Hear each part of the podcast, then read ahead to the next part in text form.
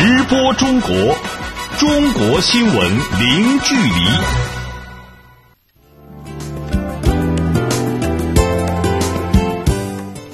这里是直播中国节目，听众朋友你好，我是张俊。你好，我是杨敏。今天节目的主要内容有：二零一七年中央一号文件聚焦农业供给侧改革；中国发布安全生产“十三五”规划，提出到二零二零年事故总量显著减少；美国对华不锈钢板带材双反作出仲裁，中方将采取措施维护企业的公平权利。浙江天台县足浴店火灾造成十八人死亡，十八人受伤。中澳旅游年在悉尼隆重开幕，两国总理分别向开幕式致贺词。好，欢迎各位持续收听。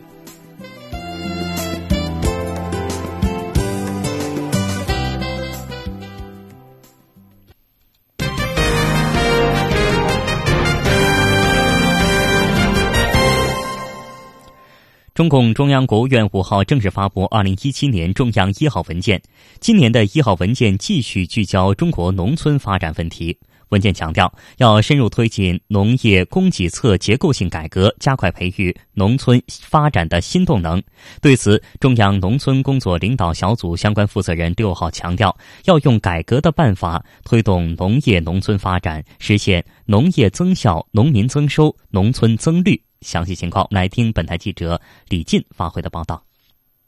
今年的中央一号文件是连续第十四次聚焦中国农村发展问题，主要强调要推动农业供给侧结构性改革，加快培育农业农村发展新动能。中央农村工作领导小组副组长、办公室主任唐仁健六号在国新办举行的发布会上指出，确定这样的政策方针，主要是基于中国农业农村发展的现状。新形势下。农业主要矛盾已经由总量不足转变为结构性矛盾，主要表现为阶段性的供过于求和供给不足并存。推进农业供给侧结构性改革，提高农业综合效益和竞争力，是当前和今后一个时期农业政策改革和完善的主要方向。可以说，农业供给侧结构性改革是针对当前中国农业农村发展形势做出的一个研判，是一种新的提法。唐仁健说：“与多年来不间断的中国农业结构调整相比，现在的供给侧结构性改革既有传承和延续，但是更有创新和发展。一个就是过去主要是解决农产品供给总量不足的问题，这次呢，要在促进供求总量平衡的同时，更加的注重提升质量、效益和竞争力，增强农业的可持续发展的能力。”第二个嘛，就是过去主要是考虑农业生产结构的问题，这次呢，要在考虑调整生产结构的同时，更加的注重调整好产品结产品结构。那么第三个呢，就说过去可能主要是农业生产力范畴的一些调整，这次呢，更加的注重体制改革、机制创新，来增强农业农村内生的发展的动力。这位官员认为。农业供给侧结构性改革是贯彻农业全产业链、全产业领域的系统性、整体性的调整变革。其中，农民钱包是否鼓得起来，是检验农业供给侧结构性改革成效的一个重要标尺。推进农业供给侧结构性改革，主要目标是增加农民收入，保障有效供给。农业供给侧结构性改革成不成功，要看供给体系是否优化，效率是否提高。更要看农民是否增收，是否得到实惠。近年来，农村创业和返乡创业发展很快，以休闲农业、乡村旅游和农村电商为代表的农村新产业新业态同样是发展迅猛，已经成为了农民增收的一个主要方向和渠道。中央农村工作领导小组办公室副主任韩俊表示：“比如说呢，在这个农村新产业新业态用地方面，文件提出呢，要完善新增建设用地的保障机制。”将年度新增建设用地计划指标确定一定比例，用于支持农村新产业、新业态的发展。那么，这是一个含金量很高的政策。那么，比如说文件提出呢，允许通过村庄整治、啊宅基地整理等节约的建设用地。那么，通过入股、联营等方式呢，重点支持啊这个乡村休闲旅游、养老等产业。和农村的三产融合发展。记者李进北京报道。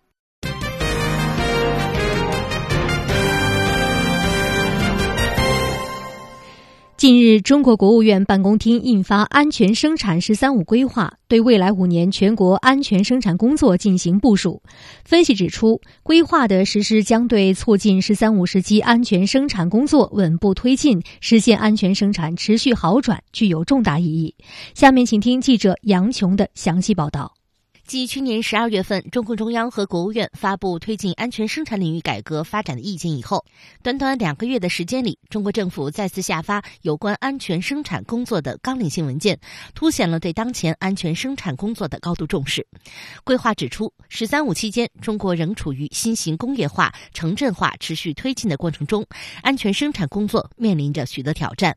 国务院参事室特约研究员黄毅认为，挑战主要包括以下几个方面。我国目前仍然处在工业化、城镇化持续推进的过程当中，各类风险、安全隐患交织叠加，所以安全基础薄弱，安全监管体制、机制、法制不完善，企业主体责任不落实，问题依然突出。所以呢，这个生产安全事故仍然还是比较多，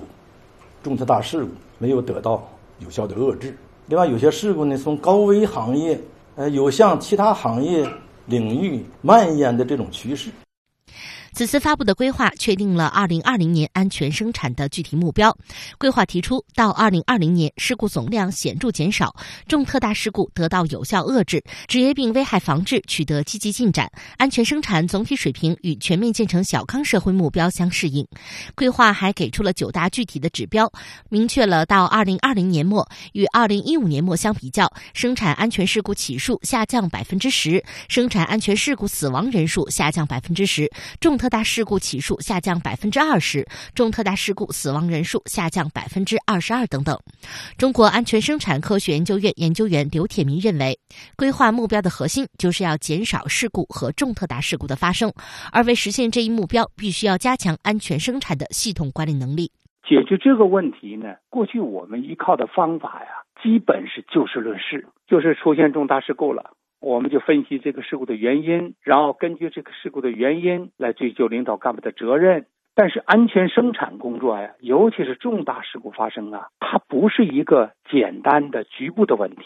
所以说，在“十三五”企业从系统上来解决问题，因为安全是系统属性，它不是个别属性。所以我说，当前解决安全生产问题啊，要特别强调系统治理。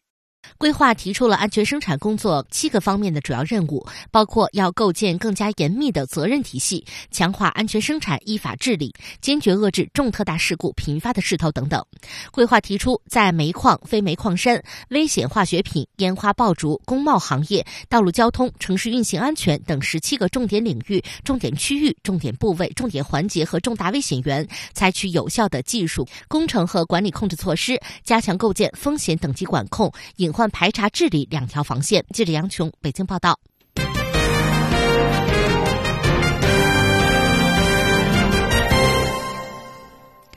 最新的统计显示，截止到二零一六年底，中国社会保障卡持卡人数达到九点七二亿人。但是，由于不能直接的异地使用，导致居民在异地就医存在了很多的不便。人力资源和社会保障部近日表示，二零一七年将加快建立异地就医联网结算系统，同时创新管理手段和服务方式，基本实现一卡通，为百姓提供更加便利的服务。那相关情况，我们来听本台记者王环星发回的报道。众所周知，社保卡目前一般不能直接异地使用。拿社保卡的医保功能来讲。如果你需要异地就医，首先要到社保局指定的医院办理就诊，再到异地就医，然后你要带着病历本、医院收费收据、医院打印的费用清单以及社保卡、身份证、银行卡等材料去参保的社保局报销。这么复杂的流程走下来，往往耽误了病人的治疗时间。而社保卡实现全国一卡通之后，大家可以通过社保卡实现本地和跨地的医疗保险、工伤保险、生育医疗保险费及时结算，支持挂号、就诊、妊娠登记。住院管理、购药等就医过程的信息服务，实现就医一卡通。中国社科院政治学所行政学研究室研究员运杰指出，原有的社会保障体系下存在两个重要问题：一是医保的地域分割化问题，二是各地的医保标准不统一的问题。这次全国基本实现一卡通，在医保地域分割化的方面迈出了重要的一步。从宏观层面来看，那么社会保障体系的一改革的一个重要内容就是实现社会保障卡就是在全国的相互衔接。它是我们国家医保管理体系重大改革的一种表现，同时呢，也实现了国家层面对医疗保障体系的统筹，在一定程度上降低了呃医保的这种管理成本和社会成本。那么从管理成本上来看，我们知道，在原来就是呃异地不能呃就是说就医不能结算的话，那么相应的建立的机构人员就比较多，同时呢，就是在相应的管理成本方面就会比较高。那么从社会成本上面来说，那么又增加了就是呃老百姓的这种时间成本、交通成本呃等各方面的这种成本，可以从这方面说也是大大的降低了这种管理和社会方面成本。人社部原新闻发言人李忠说。下一步呢，我们要加强社会保障卡和相关部门，特别是和公安、民政、教育、卫生计生、财政等部门的协作，让这个卡呢真正发挥作用，为持卡人提供更加方便快捷的服务。记者王环星，北京报道。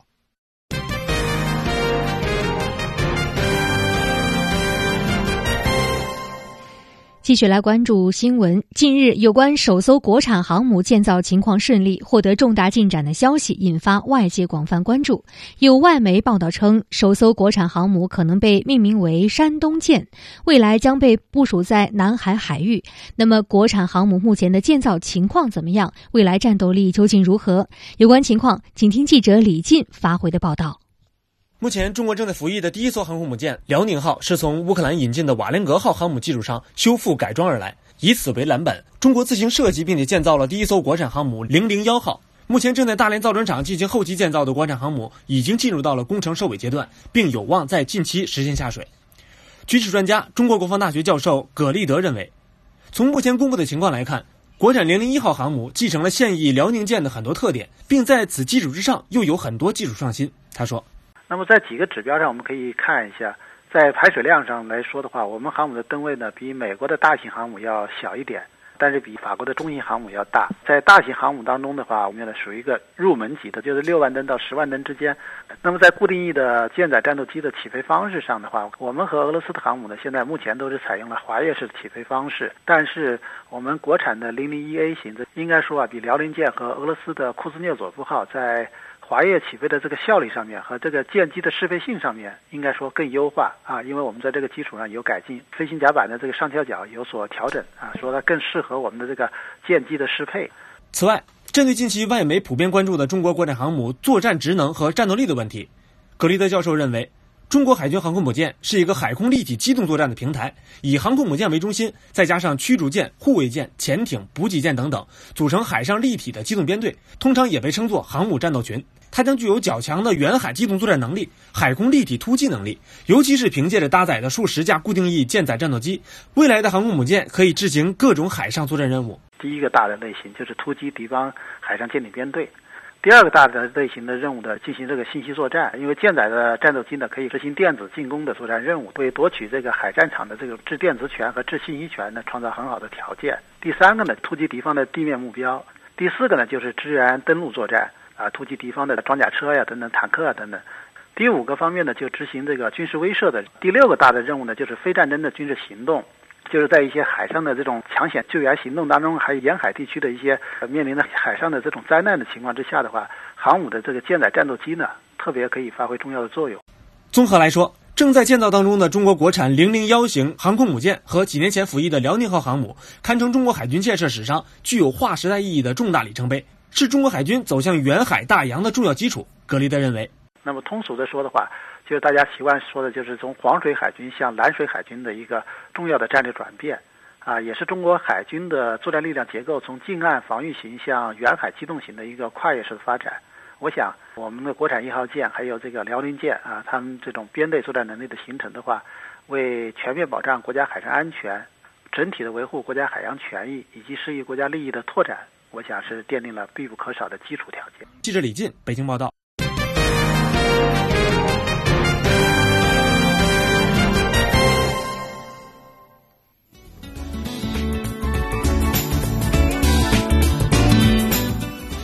听众朋友，接下来我们将关注以下的财经资讯。美国对华不锈钢板带材双反作出仲裁，中方将采取措施维护企业公平权利。二零一六年全球手机出货量超过十四亿部，中国品牌市场份额增加。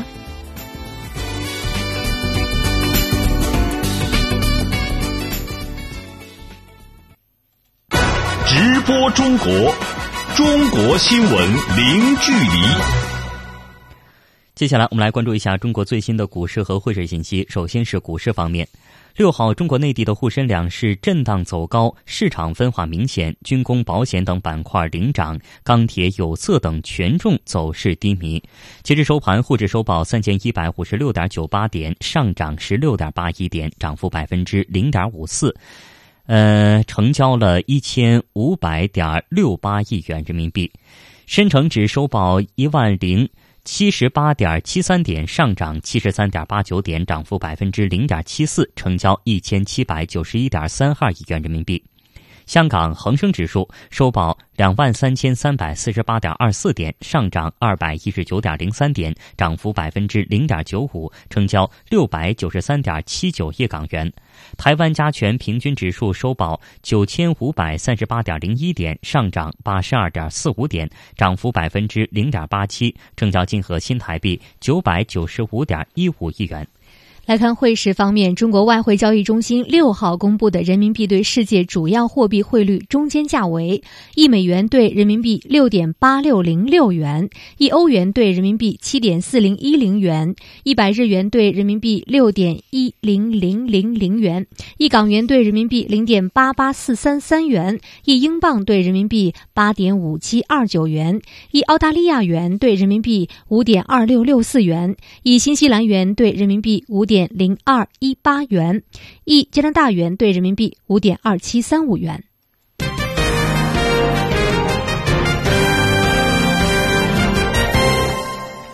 我们接下来关注更多的财经资讯。针对美国商务部对华不锈钢板材、板带材双反做出了仲裁呢，商务部贸易救济调查局局长王贺军日前在北京作出回应，称中方对美方连续对华钢铁产品裁出高额税率呢表示失望，对美方不公平的调查方法表示质疑。中方将采取必要措施维护企业公平权利。相关内容，我们来听记者陈宇发。回的报道。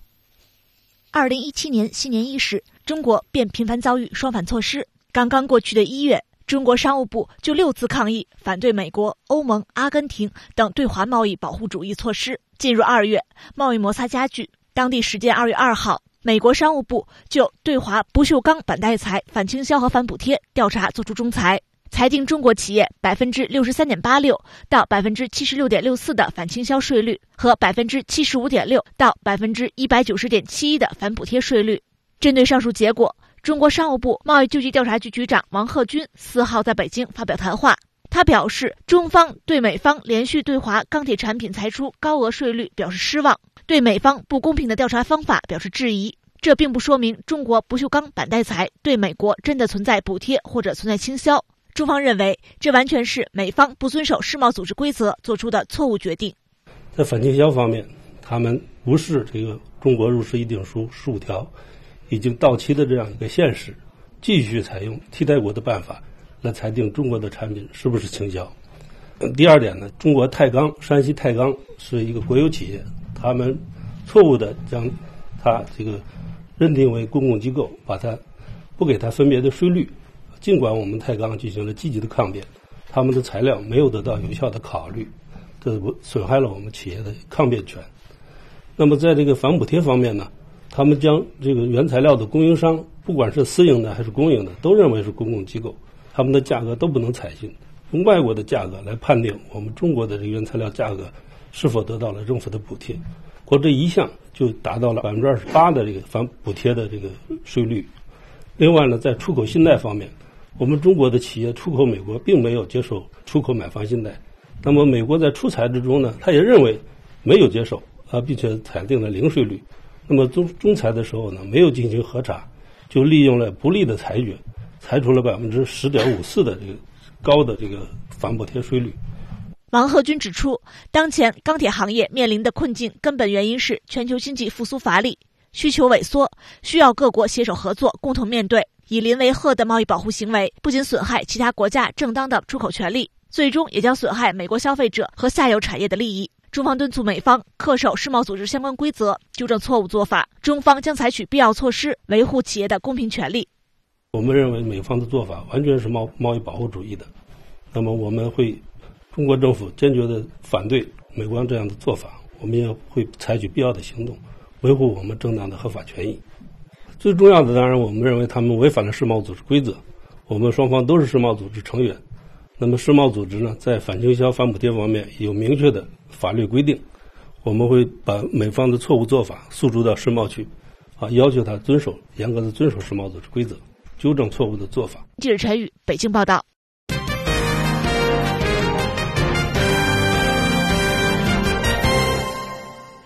近日，第三方数据统计机构 IDC 互联网数据中心公布了2016年全球智能手机出货量数据。2016年全年，全球智能手机市场总共出货14.7亿部，其中总销量排名前五的手机厂商分别是三星、苹果、华为、OPPO 和 vivo。详细情况马上来连线本台记者李文婷，请他来介绍一下这其中还有哪些值得关注的数据。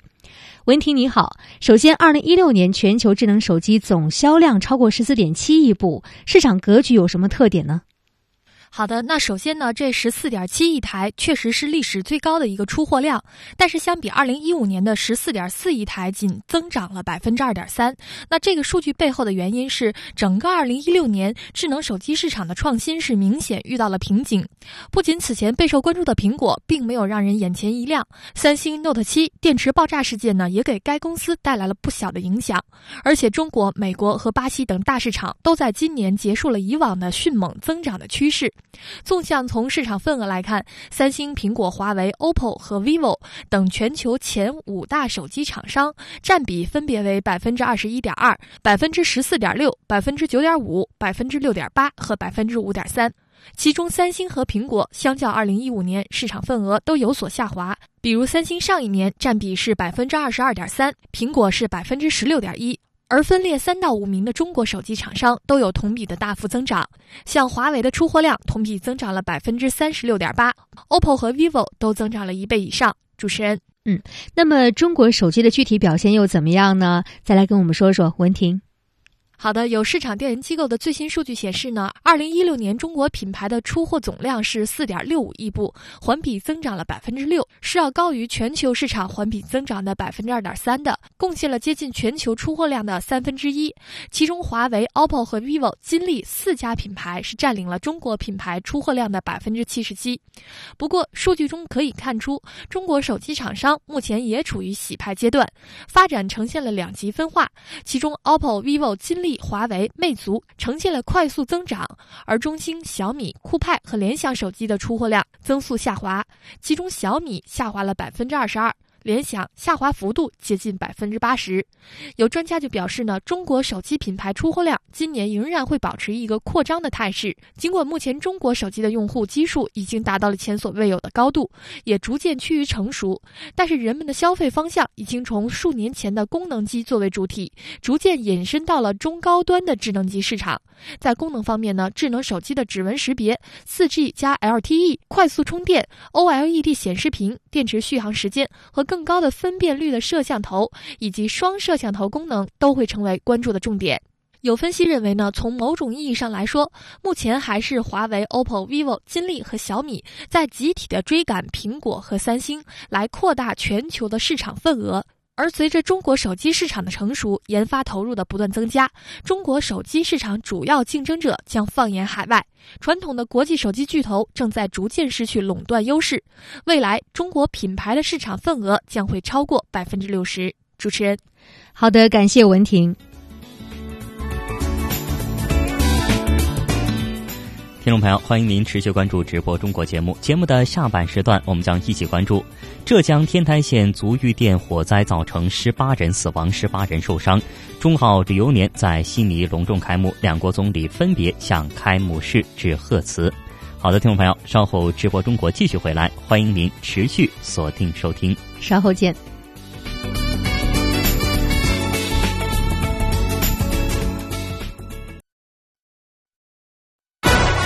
播中国，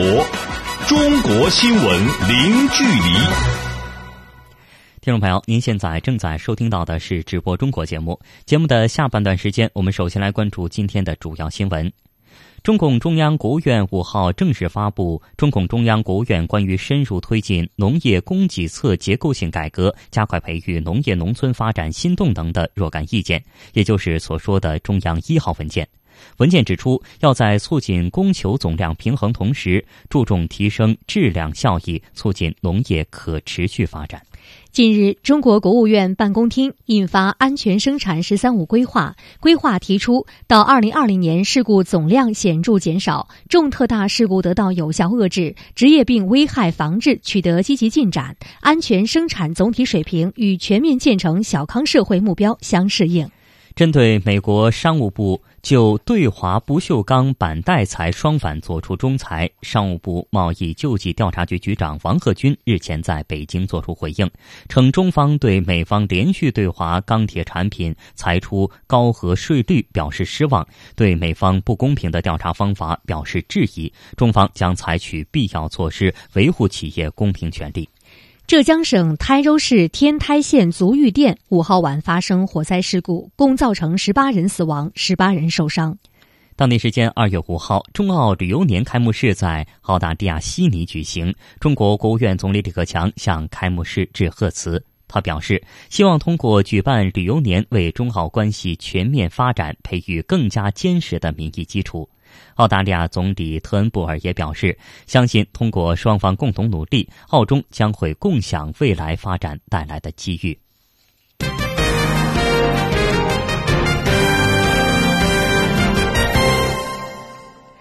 来关注浙江省台州市天台县足浴店发生火灾事故的进展。六号上午，当地政府举行新闻发布会，通报了事故的最新情况。目前，火灾已经被扑灭，共造成十八人死亡，十八人受伤。有关内容，我们来听本台驻浙江记者张国亮的介绍。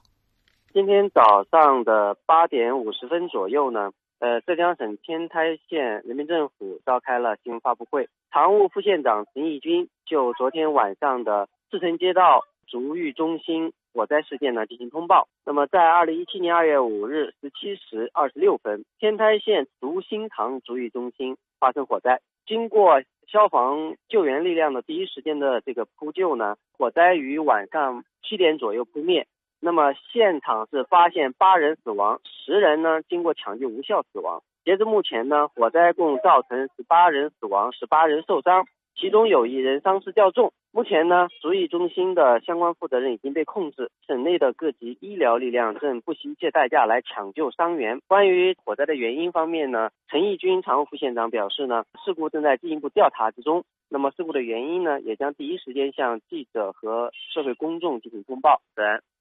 嗯，好的，感谢张国亮的报道。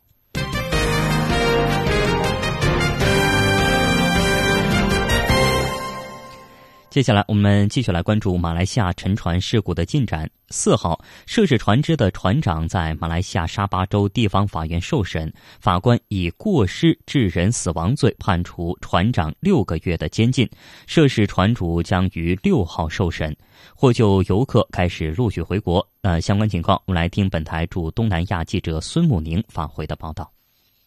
四号，马来西亚沙巴州沉船事故的涉事船长和船主在沙巴州地方法院接受审判。法官认定船长沙雷扎驾驶超载船只，并以过失致人死亡罪判其六个月监禁。法官认为，沙雷扎和涉事船长梁伟志在明知游船核定载客十二人的情况下，却搭载二十多名游客出海，被认定为在不安全的情况下驾驶超载船，因此被判有罪。此外，涉事船主梁伟志因不通晓马来语，获准保释候查，法庭决定其在六号受审。中国驻哥打基纳巴鲁总领事陈佩杰表示，中方敦促马方尽快开展包括刑事调查在内的全面调查工作，尽早拿出公正合理的调查结果，并妥善处理中国游客的相关善后事宜。一月二十八号，一艘载有二十八名中国游客的船只在马来西亚沙巴州海域沉没。截至目前，有二十三名中国游客被寻获，其中二十人获救，三人遇难，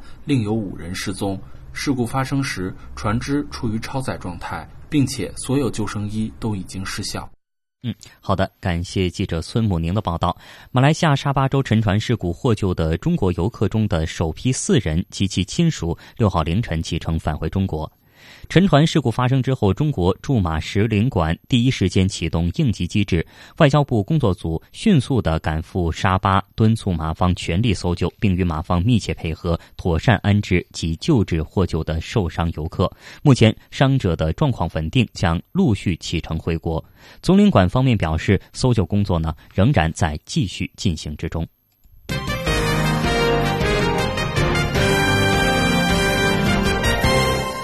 继续来关注新闻。最近，南非约翰内斯堡地区发生两起劫匪尾随中国旅行团至酒店持枪抢劫案件，造成数名人员受伤和巨额财物损失，所幸无人员伤亡。关于这次中国游客遭遇抢劫的有关情况，我们来听驻南部非洲记者刘畅发回的报道。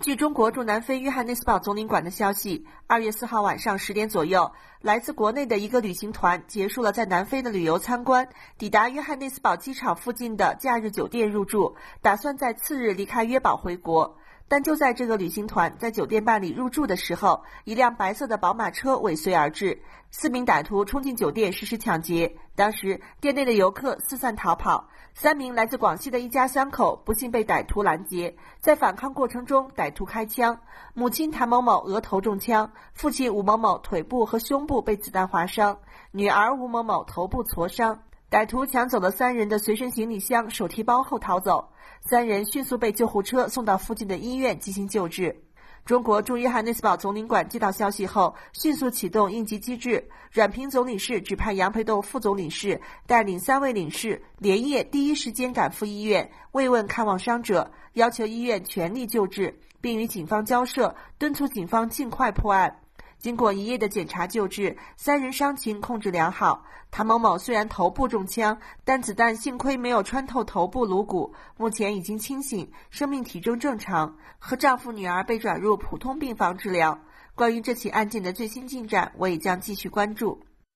好的，感谢刘畅。针对四号晚一中国旅游团队在南非约翰内斯堡遭持枪抢劫，造成三名广西柳州游客受伤一事，国家旅游局已要求其主管南非市场的旅游办事处全力配合中国驻南非使馆，做好事件应急处置，并联系南非旅游部门，督促其高度重视中国游客遭持枪抢劫事件，采取必要措施，切实保障中国游客在南非旅游。安安全。我们再来关注一条新闻。根据中国驻阿尔巴尼亚大使馆消息，由一家中国矿山公司承包的阿尔巴尼亚各矿矿区施工现场四号发生了气体爆炸，造成一名中国工人和六名阿尔巴尼亚工人受伤，三名中国工人被困井下。目前，对井下被困人员的抢救工作仍然在紧张进行中。事故发生之后，中国驻阿尔巴尼亚大使馆立即启动应急机制，派出工作组连夜赶赴现场。工作组与阿方政府官员及救援专家等多次磋商，敦促阿方采取有效措施，全力施救。中国驻阿尔巴尼亚大使江宇表示，阿方对救援工作高度重视，大使馆积极协调，要求在保证安全的情况下全力开展救援。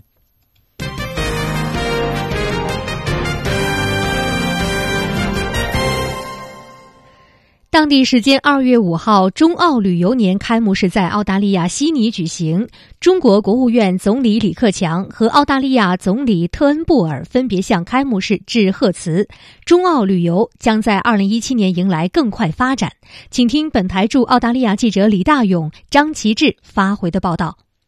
二零一七年是中澳建交四十五周年，此前中澳两国总理曾约定今年共同举办中澳旅游年。五号下午，在悉尼歌剧院举办的中澳旅游年开幕式上，中国国家旅游局局长李金早、澳大利亚贸易旅游和投资部长乔博分别宣读了两国总理的贺词。李克强在贺词中表示：“人文交往是支撑中澳关系发展的重要支柱之一。我高兴地看到中澳互为两国民众青睐的旅游目的地，去年双向人员往来近二百万人次。希望双方以举办旅游年为契机。”扩大和深化人文等广泛领域的交流和合作，为中澳关系全面发展培育更加坚实的民意基础。澳大利亚总理特恩布尔表示，中国已成为澳大利亚最有价值的旅游市场。去年访澳的中国游客达一百二十万人，旅游年活动标志着两国关系进入到崭新的时代。相信通过双方共同努力，澳中将共享未来发展带来的机遇。开幕式上，李金早局长说：“中澳旅游市场前景广阔，旅游年对双方都是巨大的机会。”澳大利亚的旅游收入中，每五块钱就有一块来自中国游客。同时，中国也将澳大利亚视为重要的旅游目的国。目前，澳大利亚是中国的第七大出境游市场，双方的合作空间广泛。二零一五年，根据澳大利亚旅游部门的统计，在所有的外籍游客中，入境的中国游客数量名列第二，但消费总额名列第一，共消费了八十二亿澳元。二零一六年的消费额则超过了一百亿澳元，而到二零二零年将达到一百三十亿澳元。澳大利亚贸易旅游和投资部长乔博认为。中国游客来，我们非常欢迎。同时，我们也鼓励澳大利亚人去看看发展中的中国。如今，到访澳大利亚的中国游客成了澳大利亚市场的最大客源，也有越来越多的澳大利亚游客到访中国去学知识、长见识。我们知道，中国是澳大利亚所在的亚太地区未来最重要的力量。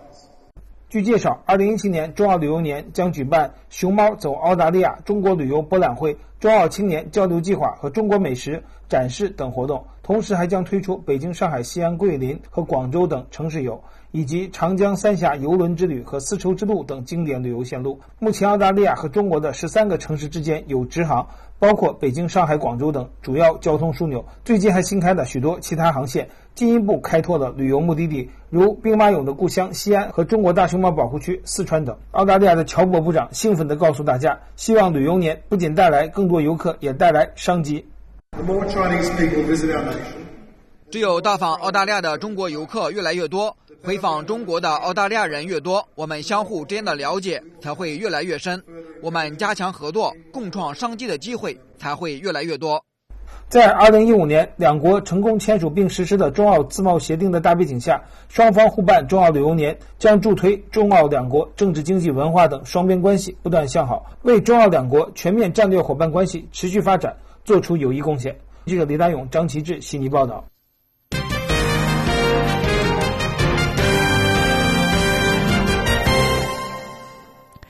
这个春节假期呢一闪而过，不少朋友都说，假期虽然很短，但是呢眼睛一闭一睁，钱包就已经瘦了。那中国人春节期间花了多少钱呢？中国商务部统计是八千四百亿元，这个数字包含了每个每个人每个家庭的花销。那么这些钱都花在了哪儿呢？又有什么新趋势呢？马上我们来连线记者张涵来了解一下。张海你好，首先来给我们介绍一下这八千四百亿元都花在哪了呢？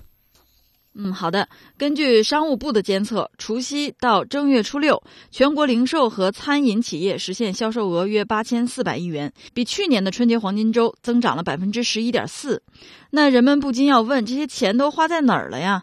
从数据看呢，旅游、餐饮等服务消费是春节消费的主力。我们首先来说旅游。根据国家旅游局数据中心综合测算，二零一七年春节期间，全国共接待游客三点四四亿人次，同比增长了百分之十三点八，实现旅游总收入四千二百三十三亿元，同比增长百分之十五点九。那相比之下呢，虽然出境游的人数绝对数量比不上国内游，但增幅不小。根据全国旅游团队服务管理系统显示，春节期间。我国公民出境旅游总量约六百一十五万人，同比增幅近百分之七。那另据统计，我国出境游客在境外平均度过了九天，总消费额逾一百四十亿美元。除了旅游之外呢，看电影、赏话剧、观民俗、逛庙会、玩冰雪，成为了人们欢度春节的热门选择。春节前四天，全国电影票房超过了二十四亿元，其中正月初一票房创下了单日历史的新高。国家大剧院、中国儿童艺术剧院、上海话剧艺术中心等剧场演出爆满，一票难求。那餐饮服务的消费方面呢？团圆家宴、亲朋聚餐成为春节餐饮市场的主角，凝聚亲情的年夜饭预订火爆，中华老字号全聚德。便宜坊、狗不理等年夜饭一桌难求，还有春节怎么少得了买买买呢？商品消费方面，商务部监测显示，春节期间传统年货、绿色食品、应季服装、金银首饰、智能节能家电、新型数码产品等商品也是热销。主持人，嗯。那这些钱体现出了这个春节大家消费的什么新趋势呢？呃，表面看起来是这样，但是通过大数据的分析，还是能够看出大家的消费方式和观念正在发生改变。春节消费也是出现了一些新的亮点。那么这个新趋势总结起来就是，互联网加对消费的带动显著，同时呢，大家对于这个品质的追求也日益凸显。相信不少听众朋友都有体会啊，春节期间网办年货、网络订餐等线上线下消费，可能已经成为了我们很多人的首选。甚至定制出游、拼车返乡等这种个性化共享型消费呢，也是成为出行时的选择。那与此同时，我们在进行这些消费的时候，也开始更加注重品质，崇尚健康，追求时尚，还有彰显个性。分析春节黄金周这些消费变化，可以看出我国整体。消费结构的这个变化，绿色消费、旅游休闲消费、个性化消费蓬勃发展，以互联网加为核心特征的新型消费业态，彻底改变了传统的消费行为，还有消费模式。未来呢，也将会成为我国消费增长的新动力。主持人，嗯，好的，感谢记者张涵的报道。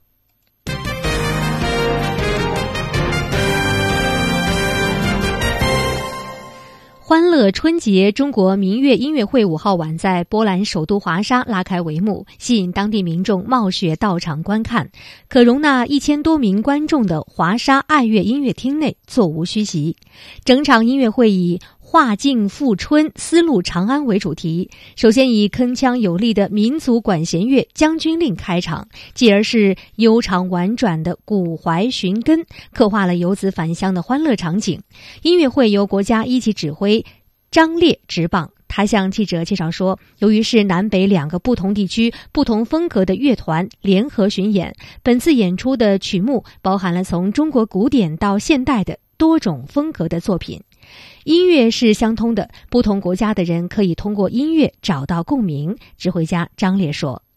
是因为波兰这个地方，我们知道是个音乐大国。呃，肖邦的音乐，呃，不但在欧洲，在世界上，尤其是在中国，人们都不陌生。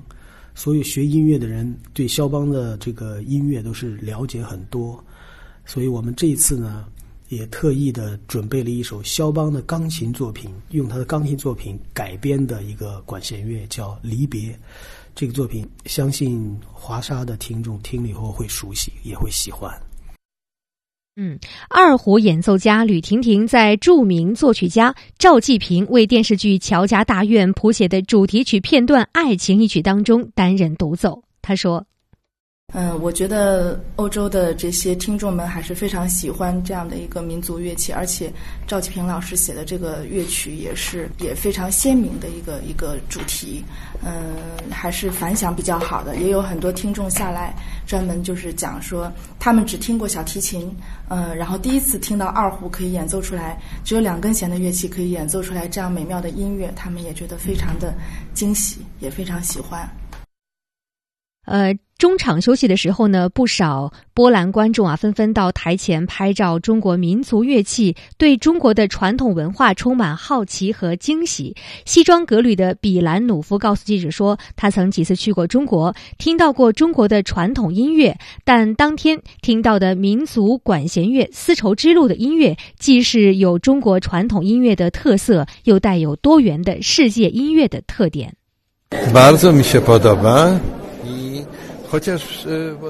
我非常喜欢，在其中一个作品里，我听到了西方音乐的强烈影响。尽管由于乐器的不同，发出的声音不太一样，但非常有意思。我想人们会喜欢的。虽然音乐带有异国风情，但很入耳。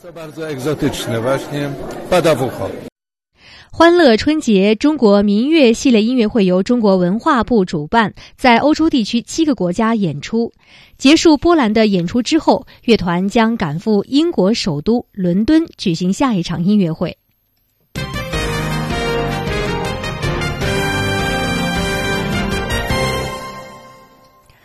我们再来关注一组简讯。搭载着中国自主研发蛟龙号载人潜水器的向阳红零九船六号从青岛起航，奔赴西北印度洋，开启为期一百二十四天的中国大洋三十八航次科考之旅。本航次分三个阶段，将在西北印度洋多金属硫化物南海雅普海沟、马里亚纳海沟开展大洋资源和深海前沿科学调查。航次不仅要开展。中国大洋协会多金属硫化物的资源与环境调查，同时为进一步完善蛟龙号开放共享的应用机制，推动蛟龙号未来的业务化运行进程。于红军介绍说，与以往的蛟龙号航次相比呢，本。航次的科考任务更加的多元化，而且是海上连续作业时间最长、调查区跨度最大的一个试验性应用航次，也是迄今前次任务安排最多的一个航次。设计前次任务达到三十一次，其中包含七个水深在六千米以上的大深度航次。好，我们继续来关注新闻。中国国家基金资助项目大型画册《抗战记忆台湾征集图片集》啊，日前已经正式出版。书中收录了五千余张首次在大陆公开面世的抗战历史图片，《抗战记忆台湾征集图片集》分为上、中、下三册，分成。抗战军事、抗战政治、抗战外交、全民抗战、抗战援助、抗战文化教育、抗战经济建设和抗日民族统一战线等主题，用影像记录了真实的十四年抗战过程。据该画册的主编丽华介绍，所有照片都有作者、拍摄时间和内容的记载，历经三年多才全部征集完毕。照片既包含了战场当中的场景，也包含了大后方的市井生活等等，内容涵盖广、数量多，时间跨度从一九三一年的九一八事变、华北事变、淞沪抗战、绥远抗战，到七七卢沟桥事变的抗战全面爆发，直到抗日战争取得最终胜利。